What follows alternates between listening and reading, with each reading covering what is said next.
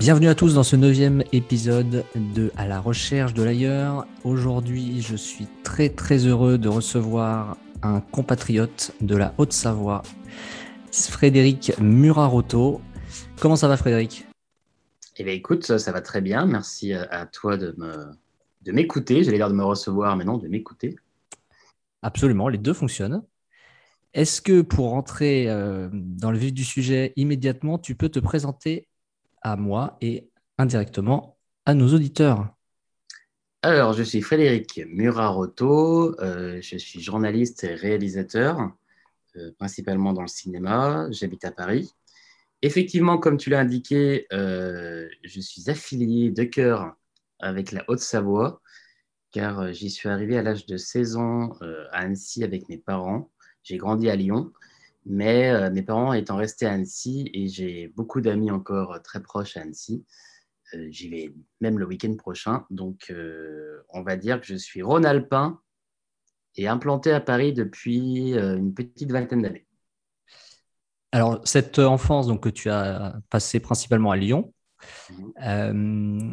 c'était quoi? Une enfance bohème, une enfance stricte, une enfance d'enfant rêveur? À quoi elle ressemblait? Ah, écoute, c'était une enfance euh, toute somme normale. Euh, mes deux parents euh, sont, sont ensemble, sont restés ensemble.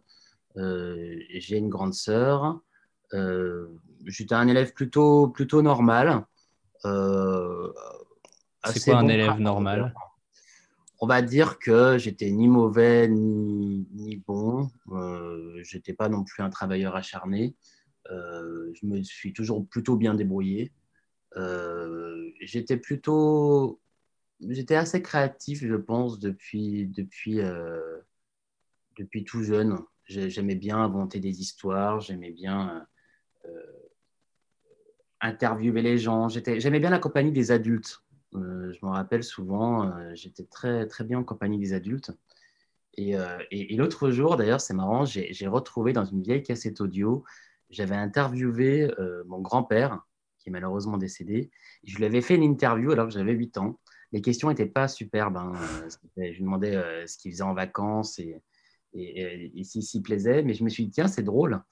Euh, j'ai retrouvé ma première interview et je me disais comme quoi on, est parfois prédestiné, en tout cas, on a des, on a des goûts qui font que euh, tout de suite, il y a des choses qui nous interpellent. En tout cas, on aime bien, on aime bien cet exercice-là parce que je continue à le faire et, et je le faisais à 8 ans, donc il y a peut-être quelque chose qui devait m'interpeller quelque part. Qu'est-ce qui te plaisait dans cette interview-là, enfin dans cet exercice-là plus exactement? Je pense que ce qui me plaisait, c'était le fait de, de, de, capter des, des, moments de vie et de, et poser des questions euh, qui, euh, qui semblaient de aller de l'ordinaire, mais qui, euh, voilà, je, je, voulais avoir une, des réponses précises à des questions précises et c'était et c'était plutôt euh, assez drôle. Je pense que j'étais un, gamin plutôt, plutôt blagueur, euh, qui faisait pas mal de, blagues. Mon interview, d'ailleurs, est, une vaste blague. Euh, je lui demande même s'il rote parfois, donc pour vous dire le niveau de, gamin de 8 ans. Mais, mais en tout cas, voilà, c'était une petite, petite interview. Je crois que ça me plaisait, ça me plaisait de, de capter sur une cassette audio, parce que pour euh, les gens qui nous écoutent, euh, c'était une cassette audio, donc maintenant ça a l'air d'être euh, le dinosaure du support numérique et audio. Mais, je, suis solidaire, hein, et pour avoir vécu la période. Cette petite cassette qu'on mettait dans le magnétophone, ça me plaisait de, de, de, de, fixer une voix et un moment sur une, sur une cassette. Et d'ailleurs, quand je l'ai retrouvé, et quand mes parents l'ont retrouvé, de l'écouter, c'était assez émouvant J'imagine. Pas pour moi, mais pour entendre la voix de mon grand-père qui est, qui est décédé quelques années après, euh, ça reste des moments euh, figés et fixés pour, euh, pour la mémoire, surtout la voix. C'est mmh. quelque chose qui fait un podcast. je trouve que la, la voix, quand on écoute une voix, quand on écoute une voix même de quelqu'un qui, qui, est décédé, c'est presque plus émouvant que de le voir dans une image animée. Je trouve que la voix a une, puissance euh, mémorielle incroyable. Oui, puis il y a quelque chose un petit peu qu'on retrouve dans la littérature, c'est-à-dire qu'on est obligé d'imaginer, et c'est presque plus fort que d'avoir mm, ce que provoque l'image. Hein. Tout est suggéré. c'est du prêt à l'emploi d'une certaine manière. Effectivement. Donc, donc voilà. Ben, écoute, sinon, pour, répondre à ta question, moi, j'étais un enfant un peu dissipé, un peu bavard. Je crois que c'était ce que les professeurs disaient le plus souvent, que j'étais un peu trop bavard, mais, mais, mais j'étais plutôt mes parents me bien éduqué, donc j'étais, j'ai pas fait trop de remous. Oui. Et puis, pour en revenir à l'interview, euh, pour, pour avoir des enfants, c'est vrai que le, je, je pense qu'en interviewant des adultes, étant toi-même enfant, tu amenais autre chose. C'est-à-dire que les, les parents euh, baissent la garde finalement quand ils parlent avec un enfant et livrent peut-être une authenticité qu'ils n'osent pas euh, livrer dans le, le, le jeu d'adulte, le jeu de rôle dans lequel on, on s'enferme ou en tout cas dans lequel on, est habitué à vivre euh, étant adulte. Et ça aussi, je pense que ça amène de, la puissance. Euh, oui, euh, et je pense que maintenant, les enfants sont tellement baignés d'images, ils sont tellement baignés d'outils de, pour capter l'image, que ce soit le smartphone, les ordinateurs portables et tout, parce que sans avoir l'air d'un dinosaure, quand on était jeune, à part le caméscope de, papa quand il en avait un ou un magnétophone, euh, on était assez limité dans, l'enregistrement audio ou, ou d'image. Ah, il fallait mieux pas rater l'émission de radio euh, que tu avais envie d'enregistrer. Voilà. La Vinson, par exemple. du coup, d'une certaine manière, on peut dire que c'était une vocation d'être journaliste. Est-ce que c'était euh, couplé à une passion peut-être plus pour les lettres que pour les sciences? Et, du coup, tu as, déroulé un peu cette pelote au fil du temps jusqu'à euh, rejoindre euh, Sciences Po Grenoble? Écoute, j'étais assez, oui, assez littéraire. Alors déjà, je pense que euh, on m'avait donné le goût de la lecture assez vite, mes parents étant des lecteurs assidus, donc je pense que j'ai très vite baigné dans la, la littérature. On m'a encouragé à lire et je crois que j'ai toujours lu. J'ai toujours aimé ça. Assez jeune, je me suis pris de passion pour l'histoire quand j'avais, quand j'étais adolescent. Je lisais pas mal de biographies historiques. Euh, donc, euh, donc oui, j'ai souvent lu, j'étais plus un littéraire qu'un scientifique, ça c'est sûr, parce que à l'école, j'étais pas super bon en maths et j'étais pas très bon en physique. Euh, en tout cas, l'histoire et les cours de français m'intéressaient, ça c'est sûr, beaucoup plus. Donc j'avais une acquaintance un peu plus littéraire, ça, ça s'est vérifié. Et pour Sciences Po Grenoble, parce que donc après après mon lycée, j'ai fait euh, deux ans d'IUT Tech de Co. Pourquoi? Je ne sais pas. Euh, en fait, c'était un choix irréfléchi. Je, je ne, aucune offense pour ceux qui font Tech de Co, mais ça ne me correspondait pas du tout. Euh, et après, j'étais très content de rejoindre un, un, cursus plus littéraire et plus généraliste qui mêlait un peu de l'histoire et qui mêlait aussi la, un peu de philosophie de, de, de, de Sciences Po, qui m'allait très bien et qui m'allait très bien surtout à un moment où j'étais pas encore très sûr de mes choix et un enseignement généraliste, ça me, ça me convenait bien. Ok. Euh, sans indiscrétion, tes parents, qu'est-ce qu'ils faisaient euh, comme travail? Mon père, il est travaillé à la banque. Il était chargé de clientèle et ma mère, elle était secrétaire euh, d'assurance. Donc, non, il n'y a aucun, aucun de mes deux parents n'était dans un milieu, en, en, tout cas dans lequel j'évolue maintenant. Et quand toi, du coup, tu es diplômé de Sciences Po Grenoble, donc qui prépare, euh, sans caricaturer, euh, à la fonction publique, ou en tout cas pas forcément au job de journaliste, mhm. et peut-être encore moins même dans le monde du cinéma. Euh, comment, déjà, quel est le cheminement qui, toi, t'a fait adopter ce, ce, chemin, et comment ça a été accueilli par ta famille? Bah écoute, euh, je ne vais pas te cacher que mon père aurait aimé que je fasse euh, carrière dans la fonction publique. Euh, moi, dès le départ, j'ai tout de suite été fasciné par le, par le cinéma et par l'expérience de, de, cinéma. D'aller voir des films, déjà tout petit, ça m'impressionnait vraiment. J'adorais ça. Quand j'étais adolescent, j'achetais déjà comme un, un, précieux le Studio Magazine qui existe toujours. et j'aimais beaucoup j'aimais bien regarder les, les, des Lelouch, etc. Enfin, j'aimais bien, les, bien le cinéma, et notamment le cinéma français. Euh, après, mes parents aussi euh, m'y amenaient, c'est-à-dire que ce n'est pas quelque chose que j'ai découvert euh, comme ça par hasard. Mes parents m'amenaient au cinéma. Tu étais introduit. J'ai été introduit. mais après, c'est vrai que j'ai une, j'ai une passion pour, pour le cinéma.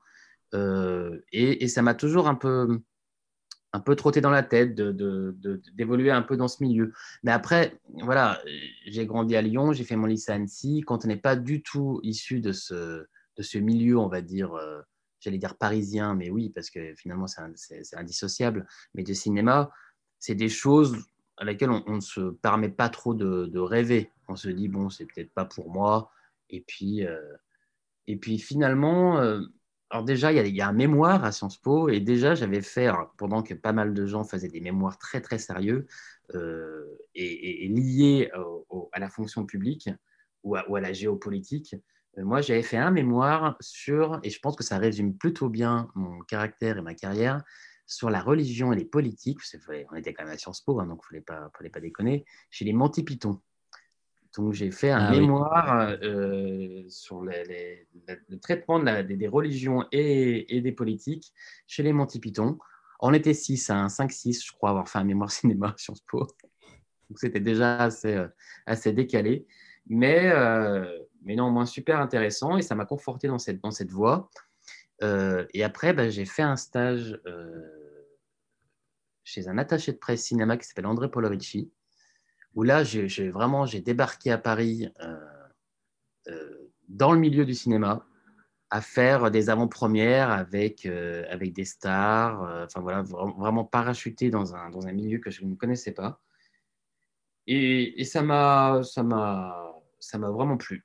Et, puis en plus, j'avais j'avais cette envie, c'est marrant, depuis tout petit, d'aller de, vivre à Paris. Euh, j'avais cette fascination pour Paris, j'avais cette fascination pour la grande ville, euh, cette fascination pour l'anonymat dans, la grande ville. Euh, je me rappelle, je, me mettais à rêver, à me dire, oh là là, c'est fou à Paris, il y a tellement de restaurants, il y a tellement de cinéma, il y a tellement de choses qu'on peut faire différentes. C'est une chose qui me, qui me fascinait. Et je pense que c'est la concordance de cette envie d'aller vivre à Paris et et, travailler dans ce milieu-là qui, a fait que, vraiment ça m'a donné cette impulsion. Euh, si mon rêve était, de, je sais pas, moi, travailler dans la banque comme mon père, travailler dans la banque à Paris ou à Annecy ou, euh, à Lyon, euh, finalement, c'est la même chose. Donc moi, c'était vraiment une concordance de, d'envie. Et ce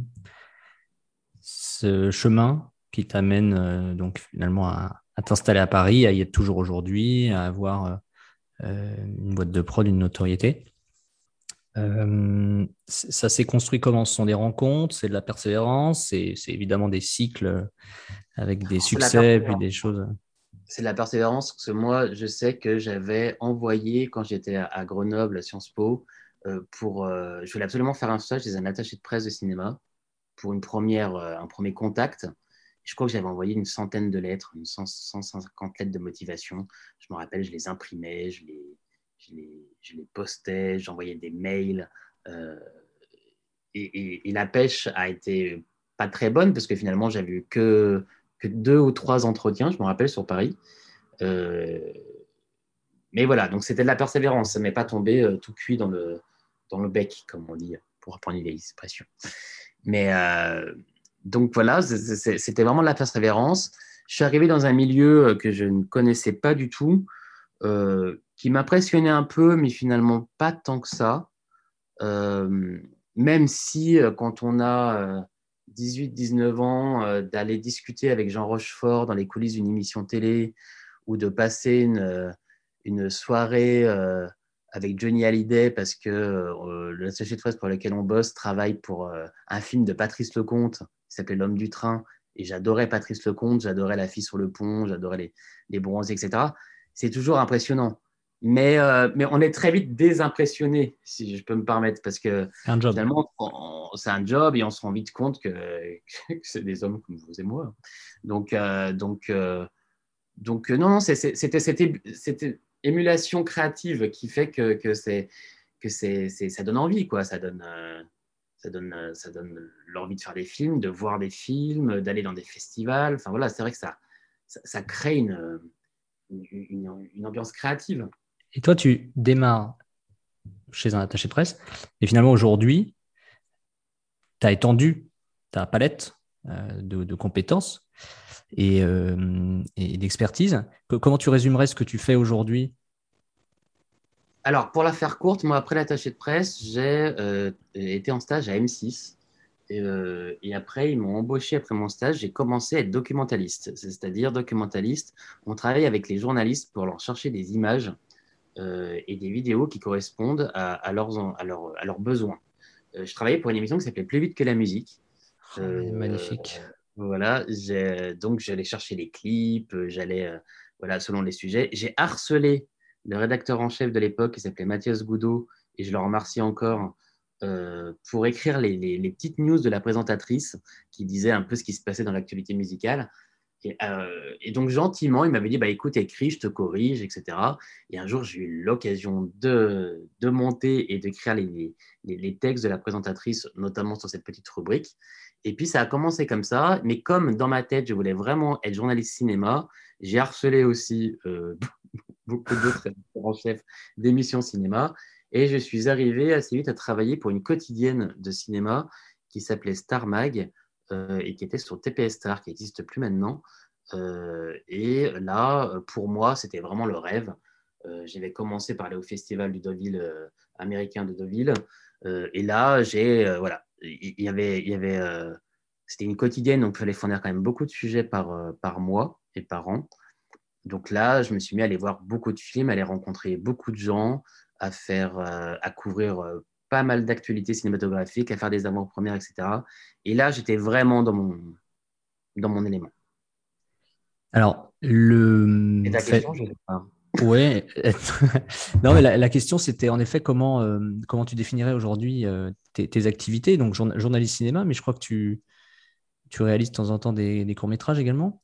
Alors moi, je suis journaliste cinéma, je suis réalisateur de documentaires. Donc, après avoir fait pas mal de sujets, on va dire, d'actualité cinéma, euh, maintenant, j'ai ma boîte avec euh, deux autres personnes, Hélène Verbeau et Guillaume Simon, et on fait principalement du documentaire pour le groupe Canal+, sur, euh, sur l'actualité cinématographique.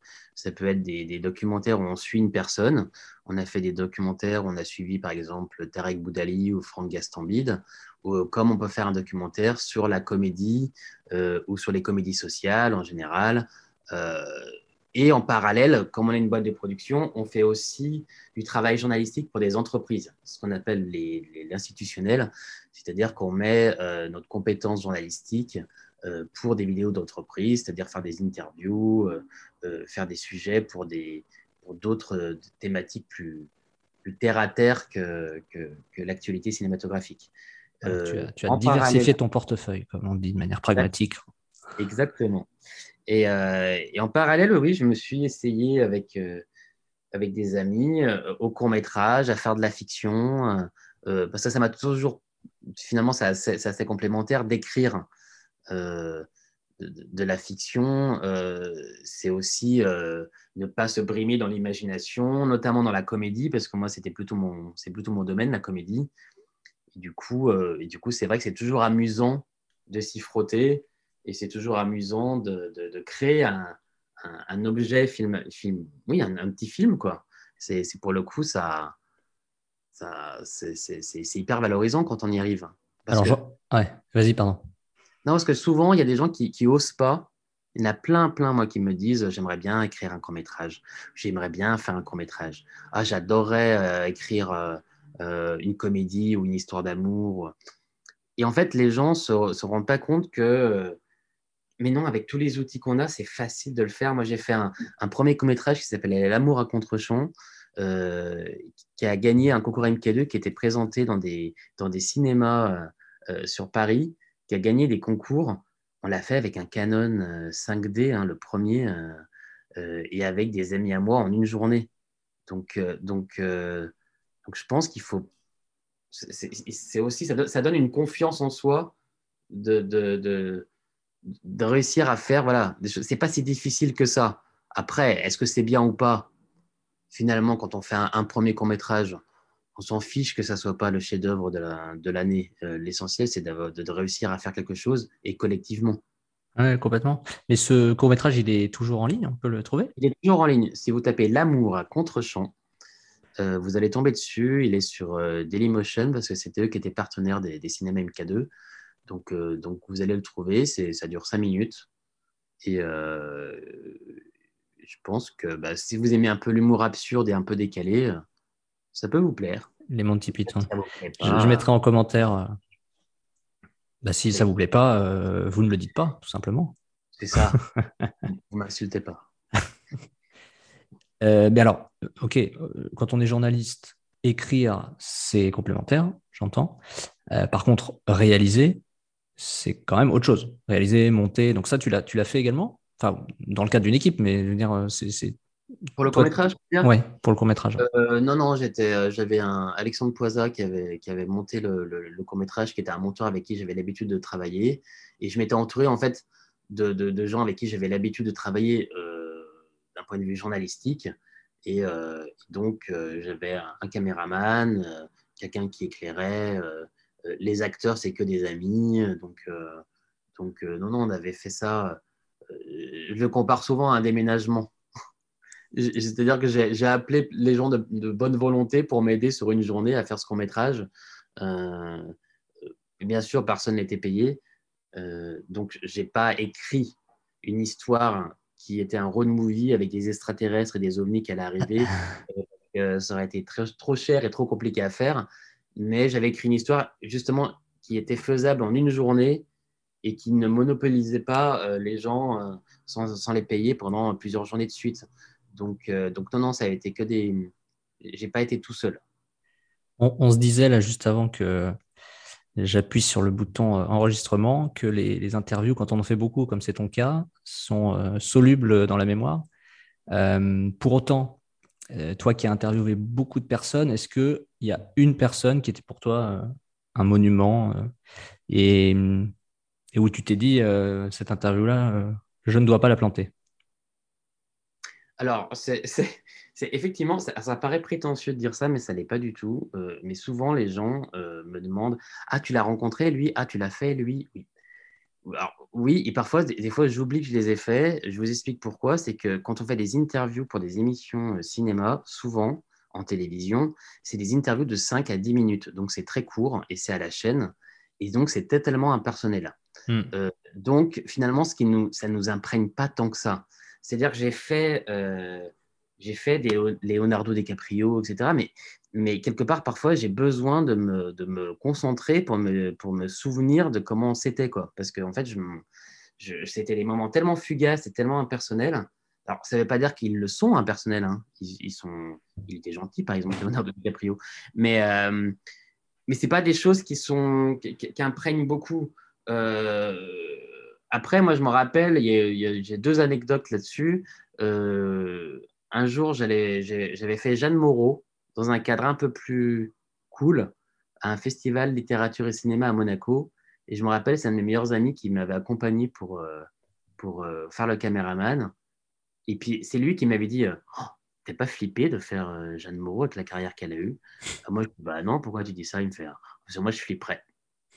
Et moi, du coup, je me suis fait Oh il a peut-être raison, en fait, je prends ça peut-être un peu. Alors, ça veut pas dire que je prenais ça par-dessus la jambe, hein je travaillais quand même. Hein. Mais j'avais pas du tout ce, ce rapport. J'ai pas eu, jamais eu un rapport de fan d'ailleurs. Euh, j'aime bien le travail des gens. Euh, je les admire pour leur travail. Mais c'est vrai que euh, j'ai jamais, jamais été impressionné par voir des gens en vrai. tu admires, tu admires l'œuvre finalement ou la performance, mais, pas forcément la personne. Non, j'ai jamais eu ce, cette fascination de, de, de, voir des personnes en chair et en os. Je vous dis pas que ça me fait rien, hein, et je n'ai pas ce côté. Euh, non, mais on a compris que tu étais blasé, pas de, pas de problème. Non, pas blasé, c'est que je pense qu'il y a des. Je pense que c'est pareil, petit. Euh, vous savez, quand j'ai fait des avant-premières euh, avec justement parfois des stars d'ado, quand je voyais des gens agglutiner des heures à, essayer de les apercevoir de loin ou un bout d'épaule et qui criaient, voire qui pleuraient, je me suis toujours dit, c'est marrant, je n'ai jamais, jamais été comme ça. Et, euh, et, j'ai jamais été euh, à demander à mes parents d'aller attendre telle ou telle star euh, euh sortie d'un concert ou, d'un film des heures. Bon, déjà, mes parents m'auraient dit Bah oui, bien sûr, t'es bête ou quoi, on t'accompagne pas. et deux, j'ai jamais eu, non, j'ai jamais eu cette, fascination pour le, le star system. Après, je suis admiratif du travail de plein de gens. J'adore, par exemple, la carrière de Leonardo DiCaprio. Je trouve que c'est un des, acteurs les plus, les plus incroyables de notre génération. Et juste pour finir, sur ce thème-là, ceux qui m'ont le plus impressionné, c'est ceux qui sont liés à un souvenir d'enfance ou d'adolescence. Euh, c'est-à-dire, ça va te paraître bizarre ce que je vais te raconter, mais euh, ma sœur, quand elle était petite, elle adorait une actrice des années 80 qui s'appelait Valérie Capreschi. Euh, je vois très bien. Et, qui, et elle avait plein de posters dans sa chambre. Et en fait, j'ai grandi avec cette image de Valérie Capreschi comme, euh, comme actrice euh, punaisée. Et je me suis retrouvé à dîner à côté d'elle un jour dans un festival. Et ben, j'étais un peu impressionné comme un petit garçon parce qu'en fait, c'était lié un peu à mon enfance et j'avais l'impression d'avoir euh, la dame du poster qui, qui, dînait à côté de, à côté de moi. Donc, finalement, le, le, côté impressionnant, il est plutôt lié à des souvenirs qu'on nourrit enfant ou adolescent. Euh, deuxième, la, deuxième anecdote là-dessus que je pourrais raconter, c'est quand j'ai fait Jennifer Aniston en interview. Euh, pour moi, ça m'a impressionné parce que j'avais l'impression d'interviewer Rachel de Friends. Euh, mais j'aurais pas été fan de Friends, j'avais pas regardé ça beaucoup quand j'étais adolescent. Je pense que ça m'aurait pas fait beaucoup plus que, quelqu'un d'autre, mais, c'est vrai que voilà, je pense que ceux qui impressionnent souvent dans la vie, notamment les gens connus, c'est ceux qui sont, qui sont liés à des souvenirs d'enfance ou d'adolescence, euh, ceux qu'on a, qu'on a admirés euh, euh, dans un rôle et qui d'un coup, la personne se, s'entremêle avec le rôle qu'elle a, qu'elle a incarné à l'écran. Oui, et puis dans un moment où, de vie où on épouse ses sentiments, peut-être plus que quand on est adulte où on, dissocie parce qu'on on apprend à faire ça. Oui, alors, si on parle un peu business cinéma, on voit l'émergence de tout un tas de plateformes de streaming et on a une, vision qui nous est euh, descendue, qui est de dire bah, c'est quelque chose de très bien parce que ça irrigue le cinéma français. Maintenant, il y a des quotas de diffusion et de production et donc c'est forcément une bouée de sauvetage. On entend aussi parfois que Canal Plus euh, est pas forcément très satisfait parce qu'il risque de perdre euh, des positions.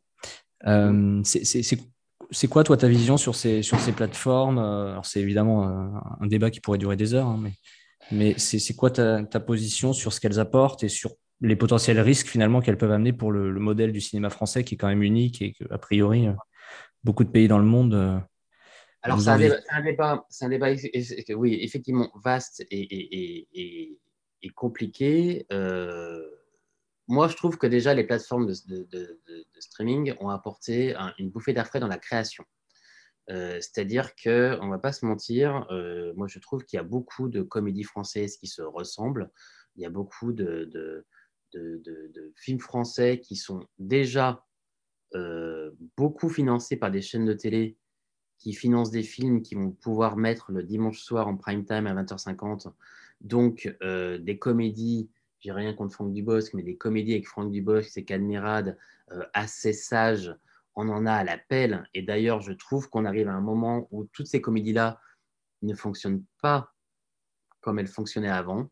Euh, on a eu des fours dernièrement, comme euh, je ne sais plus comment ça s'appelle, un truc avec Saint-Tropez, avec Christian Clavier et Bonopoulevard. Enfin, tous ces films, toute cette recette commençait à être un peu, un peu éculée. Et, je trouve que les, les, les plateformes amènent déjà une bouffée d'air frais dans. Moi, j'aime bien la comédie absurde. Et ben, c'est vrai que moi, maintenant, pour, euh, pour rire à des choses un peu décalées, c'est vers les séries que je me tourne. Euh, euh, et, ça commence à, à, s'influencer, je pense, l'un l'autre.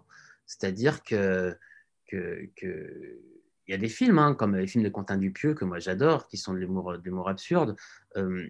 mais c'est vrai que je trouve que ça, ça donne un petit coup de pied à la fourmière.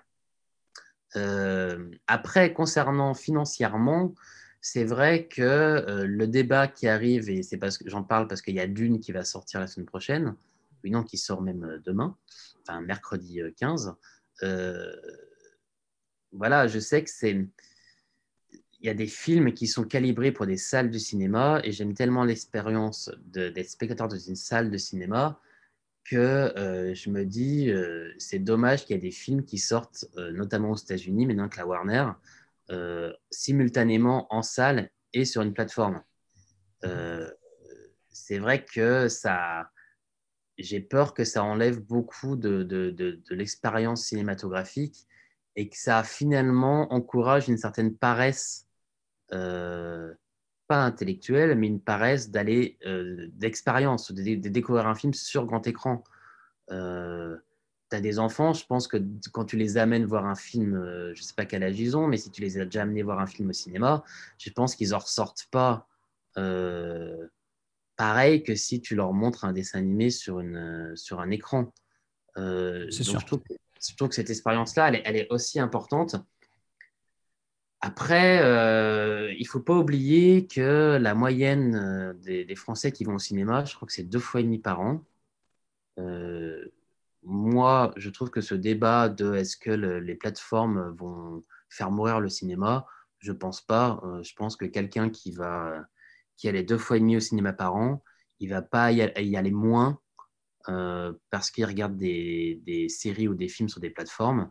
Et celui qui allait jamais au cinéma, c'est pas parce qu'il regarde des séries et des films sur des plateformes qu'il va euh, euh, y aller moins. Non, il va, va plus aller au cinéma. Au contraire, peut-être que s'il aura vu un film sur une plateforme avec un acteur qu'il aime bien, peut-être que ça l'amènera aussi à aller au cinéma. Donc je trouve que l'un nourrit l'autre et que je pense que le débat de est-ce que euh, l'un va manger l'autre Je pense que c'est un peu archaïque. Hein. C'est un peu, on revient un peu à ce débat de est-ce que la télé allait tuer le cinéma quand la télé euh, a commencé à, rentrer dans les foyers Non, je pense que ça évolue. C'est le sens de l'histoire. Hein.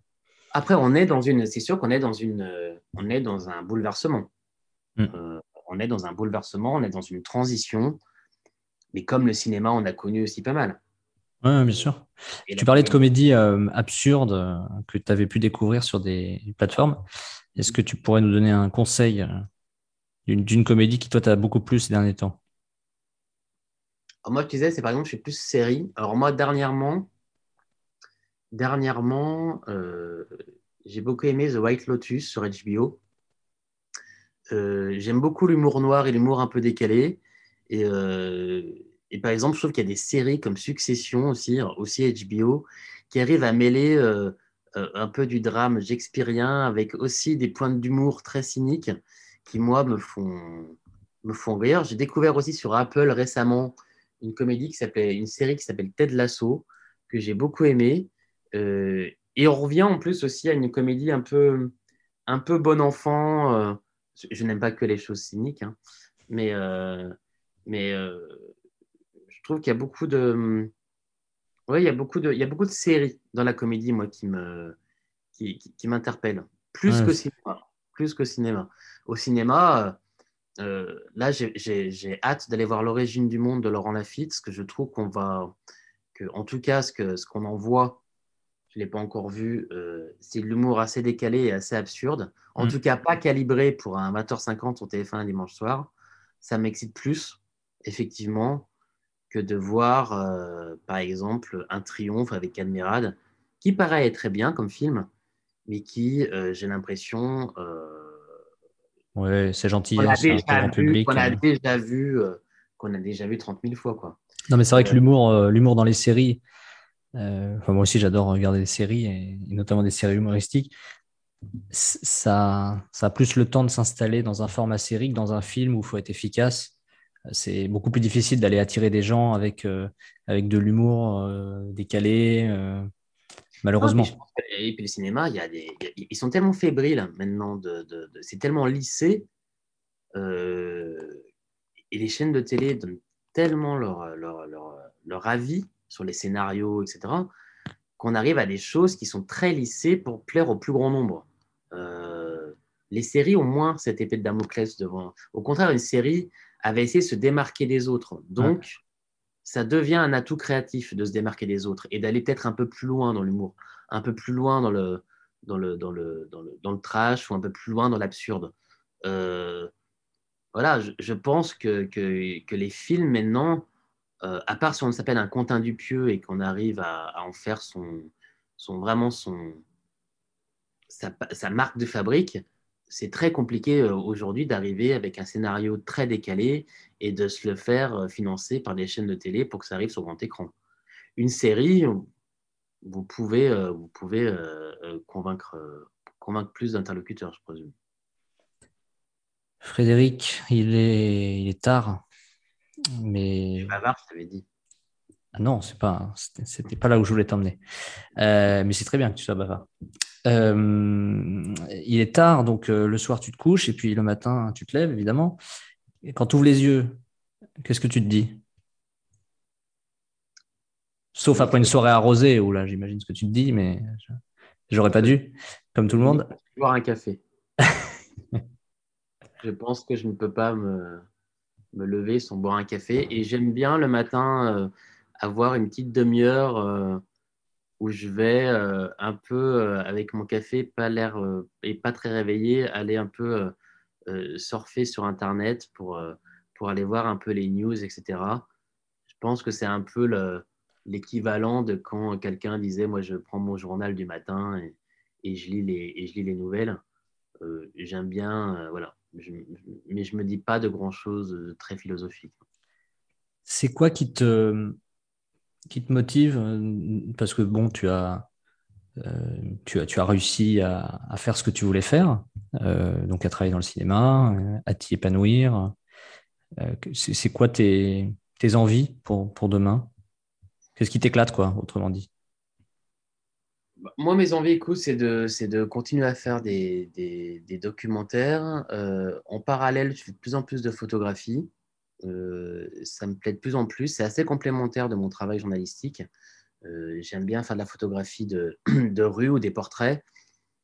Et finalement, ce n'est pas, pas si éloigné de mon, de mon métier euh, de journaliste parce qu'il faut, dans une interview, il faut mettre à l'aise quelqu'un, il faut, le, il faut le, être en connexion pour, lui faire, pour le faire parler.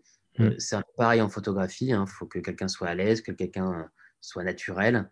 Euh, donc, euh, donc j'aimerais, voilà, je, je, continue euh, d'explorer toutes les pistes qui font que l'un nourrit l'autre et que, et, que, et que tout ça se, se nourrit. Et, et, et, je, et à chaque fois, en fait, que je rencontre d'autres personnes, et à chaque fois que je vais faire des tournages, je me dis, c'est super de faire ce métier-là parce que je rencontre des gens que je n'aurais jamais rencontrés euh, dans la vraie vie. Tu sais ce que je trouve génial? C'est que euh, tu, tu, es pleinement conscience, pleinement conscient pardon, de la chance que tu as finalement d'avoir euh, réussi à, intégrer ce, rêve de gosse et, et, tu, déroules quoi, comme une pelote. Tu sais que tu as de la chance de faire ça, de pouvoir en vivre et tu déroules pour. Juste, tu explores, puis ça t'amènera euh, où ça t'amènera, mais il n'y a pas de. Il euh, a, pas d'ambition, tu n'es pas en train de me dire je veux faire un long métrage d'ici 2023. Euh, et c'est ça que je trouve, trouve assez beau finalement, parce que tu es juste dans, dans, la, dans, la, passion. Enfin, évidemment, il y a une réalité derrière, tu as une boîte, il faut sortir des ronds, bien sûr, mais, mais tu es, dans la, es dans la passion, dans l'art, et tu, et tu, et tu étends comme ça le court métrage, la photo, l'air de rien, et puis tu construis des petites briques. Bah, disons que je, je pense que j'ai eu conscience assez tôt que j'ai eu conscience assez tôt qu'en fait je n'avais pas envie, pour parler vulgairement, de m'emmerder dans mon travail. Euh, et ça a été un moteur. Et ça a été un moteur dans le sens où pas je me suis dit je ferai ça, sinon, euh, sinon euh, je mourrais. Ou moi, si j'étais pas devenu journaliste, je sais pas ce que j'aurais fait. Non, ça c'est faux. Je trouve que c'est des phrases toutes faites j'aurais fait autre chose et je pense que j'aurais été heureux. mais j'aurais fait autre chose, ça j'en suis persuadé, qui ne m'aurait pas ennuyé chaque jour. Euh, c'est-à-dire que si j'avais pas été journaliste, euh, peut-être que j'aurais fait, euh, je sais pas moi, il y a des, il y, a des, il y a des métiers passion, il y a des, il y a des, il y a des psychologues, il y a des restaurateurs, il y a des, il y a des, il y a plein de métiers passion comme ça où les gens sont contents de, de le faire et, ils explorent d'autres pistes tous les jours. Moi, c'est vraiment. Euh, en fait, je mesure la chance de pouvoir encore rencontrer plein de gens vraiment différents de moi et d'aller euh, euh, rencontrer demain un, créateur d'effets spéciaux dans le maquillage, dans le cinéma, d'aller rencontrer demain une danseuse qui fait un film et qui et qu'on suit alors que jamais je l'aurais rencontré dans la vie de tous les jours. Je suis content. j'ai travaillé un moment pour SNCF. On était allé à ce festival de, hard rock, les minces. Ah, le, Hellfest? Le Hellfest, je n'aime pas du tout le hard rock. Jamais j'y serais allé. J'y suis allé, j'ai adoré l'expérience. Je suis pas devenu euh, fan de hard rock, mais j'ai adoré l'ambiance. Ah, je pense que ça doit être, euh, l'ambiance doit être top. Et l'ambiance est top. Et je me suis dit, mais voilà, j'adore mon métier en fait parce que je, je vais voir et je, je rencontre des personnes et, je vais dans des, dans des lieux où jamais j'y serais allé euh, tout seul. Donc, donc ça, je trouve ça, je trouve que c'est une de mes plus grandes chances. C'est très bien d'être lucide là-dessus. Alors, je suis sûr que malgré euh, ce, travail qui doit t'occuper beaucoup, comme tu sembles être quelqu'un d'assez curieux, tu dois avoir le temps de, de faire d'autres choses. Et donc, je te propose des petites questions passe culturelles. Première question, quels sont les livres qui t'ont inspiré alors, je trouve ça toujours difficile, ce genre de questions, parce qu'en fait, j'ai jamais de, de, réponse toute faite. Et d'ailleurs, par exemple, je déteste le genre de questions de euh, c'est quoi ton film préféré? Je suis incapable de répondre. Ah bah, C'était la question suivante. Mais, euh, mais, je peux te répondre par rapport à des genres. Euh, non, ou, un, ou un, livre. c'est non, non, mais je vais te répondre. Il y a des livres, il y a des livres qui m'ont marqué, des auteurs. J'ai très tôt été marqué par Maupassant, que j'ai beaucoup aimé, notamment Bellamy. Euh, qui est paradoxalement quelqu'un qui monte à la capitale pour réussir, mais d'une manière très cynique. Donc ce n'est pas moi. Mais, euh, mais, euh, mais j'ai adoré la modernité de, de, Maupassant et c'est vrai que c'est un auteur qui m'a très vite marqué, très tôt, notamment dans la modernité de son écriture. Très accessible, hein, même quand tu es jeune. quand tu es jeune. Ouais, je suis d'accord. et, je trouve ça incroyable par rapport à, à, à d'autres auteurs de la même époque qui, où le style est un peu plus empoulé. Je trouve que Maupassant, c'est d'une modernité de dingue. Ah d'ailleurs, Maupassant était aussi journaliste, donc peut-être que c'est pour ça que ça me parle. Mais je trouve ça incroyable de faire découvrir encore des livres de Maupassant en 2021 et que, et que ça n'a pas, pas vieilli. Moi, je trouve ça. Oui, c'est très contemporain. Je suis, complètement d'accord. Surtout que oui, quand tu compares avec d'autres auteurs. Oui, qui sont, voilà, si on lit Proust, etc., c'est un peu plus c'est un peu plus 19e, quoi. Mais, euh, mais, mais Maupassant, euh, c'est la modernité. Et après, il y a un truc qui va te faire rire, mais je ma mère adorait Mafalda. Et je lisais la BD Mafalda, et c'est une BD que je relis de temps en temps, qui est une BD pas pour enfants, finalement, qui est assez adulte, qui parle de politique, qui parle de, de, de, de, de, la vie en général, des conditions de la femme, parce que Mafalda est une petite fille. Alors, si vous ne connaissez pas, vous tapez Mafalda. J'allais te dire, je ne connais pas Mafalda, je crois je ne suis pas sûr de, ce dont il s'agit. C'est Kino qui, euh, qui, est sud-américain comme bande dessinée. Euh, et, et, c'est. Il y avait un dessin animé d'ailleurs quand on était petit, c'était adapté à un moment. Mais je trouve que cette BD que j'ai lue enfant, euh, grâce à ma mère, ça m'a tout de suite éveillé à un monde, un monde d'adultes par, par, le biais du dessin. Et d'ailleurs, j'aime de plus en plus lire des bandes dessinées. Je trouve que c'est un univers incroyable, pareil, qui a beaucoup changé ces dernières années. Et je trouve que ça, ça aborde des thèmes. Ah oui, il y a une richesse maintenant. Avec hein. une richesse, une finesse euh, qui sont incroyables. Absolument. Même pour, euh, pour les enfants, euh, la bande dessinée, c'est vraiment un bon support pour les éduquer, leur faire découvrir l'histoire, par exemple. Aujourd'hui, ah bah il y a vraiment des choses qui sont formidables. C'est plus simple, on est moins impressionné, bloqué. Exactement. je trouve que c'est incroyable. Quelle est ta drogue favorite? La cocaïne. Non, je rigole. Euh, Évidemment, dans le cinéma. Bah, attends, je m'attendais à ta ah non, pas du tout. Euh, écoute, euh, je dirais la, photo, la photographie, je pense, parce que je, je, le rapproche de la drogue, parce qu'en fait, j'adore prendre des photos, j'adore passer du temps à les choisir et à les retoucher. J'adore les offrir quand il s'agit de portraits ou d'offrir des photos. Et je peux passer euh, énormément de temps. C'est un peu pareil avec le montage vidéo. D'ailleurs, je peux passer énormément de temps euh, sans me rendre compte que le temps file.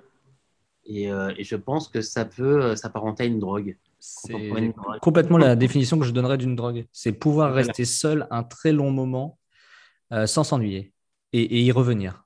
Et eh ben exactement. Ben écoute, c'est ce que me fait la, la pratique de la photo. Donc, je dirais la photographie. Bon, parfait. Alors, un petit. On t'a donné beaucoup de conseils, j'imagine. Tu mm-hmm. en peut-être certains pertinents. Euh, est-ce qu'il y en a un comme ça ou, qui, te revient en tête? Ah, Tu veux dire par rapport au travail?